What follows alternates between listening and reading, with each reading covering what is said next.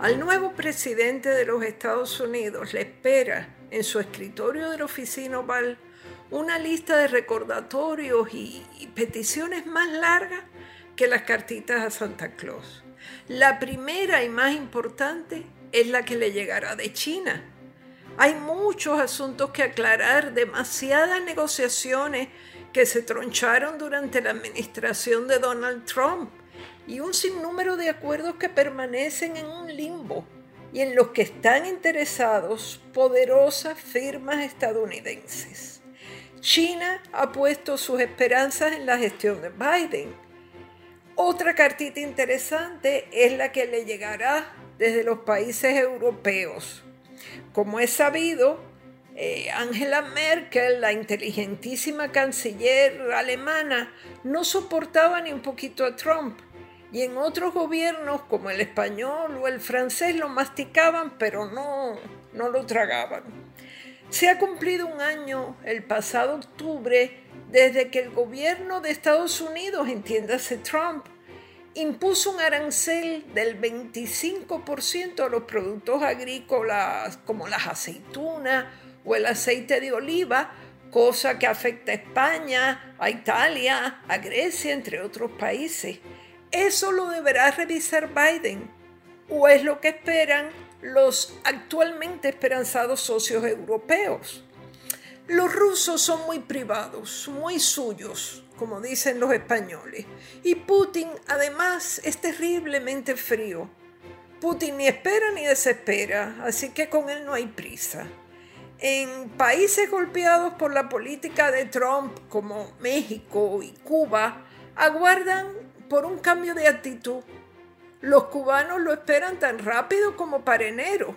Lo último, la última condena que les impuso Trump fue el cierre de las oficinas de Western Union para obstaculizar las remesas. Pero además la vicepresidenta Kamala Harris prometió enmendar los entuertos y volver a la política de Obama tan pronto ganaran las elecciones. En ese aspecto también otros países esperan poder hacer negocios con La Habana sin la sombra de las sanciones con que los amenazaba Trump. A Puerto Rico, Biden también le hizo muchísimas promesas. Es bueno que este periódico haya rescatado la entrevista que, que, le hizo en exclusiva Luis Alberto Ferrer Rangel apenas el pasado octubre. Claro, Después de eso ocurrió el floridazo. Biden pensaba ganar ese estado y evitarse la agonía que se prolongó hasta el pasado sábado. Y algo falló.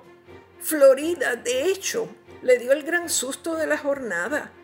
De todos modos, recibió el respaldo de importantes figuras y de artistas puertorriqueños y eso sin duda eh, lo ayudó en otros estados. Esperamos pues que esa lista de promesas que están contenidas en la entrevista las cumpla más temprano que tarde, o sea que no les dé largas, porque resulta que si es tarde, sucederán otros eventos que, que ya están previstos para los primeros meses de 2021 y que una vez consumados serán irreversibles, o casi. Hay un tribunal de quiebras por el medio. Biden debe saber que el tiempo corre en contra de Puerto Rico. Un asunto de vital importancia es el de reintegrar a los Estados Unidos a las gestiones y acuerdos internacionales contra el cambio climático. A la vista de los desastres naturales que han ocurrido en varios estados y en otros países que han recibido con entusiasmo el triunfo de Biden, es urgente que enderece el rumbo de la política ambiental de la nación. Yo diría que es lo más urgente de todo. Por suerte Biden es como quien dice de la casa y Trump no tiene que, darle el tradicional recorrido por el edificio. Mejor así. Los retos que tiene por delante el nuevo presidente no son solo cuestión de simpatía o carácter tiene que tomar posiciones muy puntuales en una serie de dilemas tremendos, porque ser buena gente y caer bien no lo es todo. Tampoco es todo la euforia colectiva porque se derrotó un presidente con un estilo que, no lo olvidemos, halló eco en más de 70 millones de, de americanos. Biden llega en un momento en que se recrudece la pandemia y en el que por primera vez algunos estados importantes se asoman con horror al abismo de la bancarrota tiene que buscar soluciones para esos estados, para esas ciudades que han decaído y que se ven en riesgo de no poder enfrentar sus compromisos y tener que despedir a miles de empleados. No es un camino de rosas y todo el mundo espera de él mucho más de lo que hubiera esperado de cualquier otro presidente electo, porque salir de Trump ha sido un trauma y por eso mismo las expectativas de cambio son mayores quizá es injusto, pero es, el panorama que tiene Biden por delante.